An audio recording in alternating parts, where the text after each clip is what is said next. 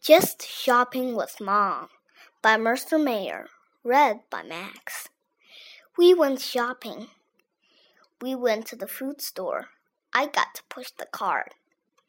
It was heavy, but not too heavy. I want to ride, said my little sister. Don't you think you are too big to ride? asked Mom. No, said my little sister.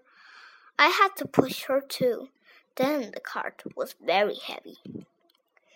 I picked some apples for Mom. My little sister picked a red plum, but she ate it. I think Mom was mad. My little sister grabbed a big bag of candy. Mom said, Not today. Mom said, Stay here. I will be right back. I turned around and my little sister was gone. I looked and looked, but I didn't know where she could be. I found her back at the candy. I tried to make her come with me. She said, No! Then Mom found both of us. I think she was mad. My little sister said, I want candy.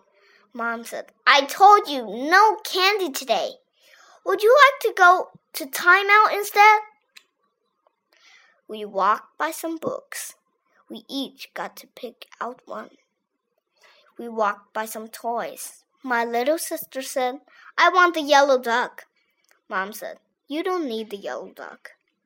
I really need a red pail, said my little sister. No, said Mom. Mom wanted paper towels. My little sister put out a roll from the bottom of the pile. Everything fell down. The man who owned the store didn't look too happy. Mom paid for everything.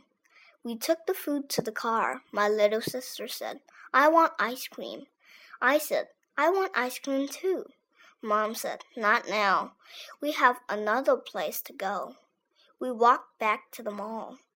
We passed by the bakery. My little sister said, I want cake. Not today, said Mom. We passed by the pet store. I want a kitty, said my little sister. But you already have a kitty, said Mom. We walked into the dress store.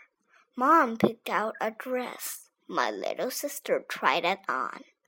Mom said, Doesn't she look sweet? I said, Yes. Mom bought the dress. Then we all went to get an ice cream cone. Finally, that was the best part.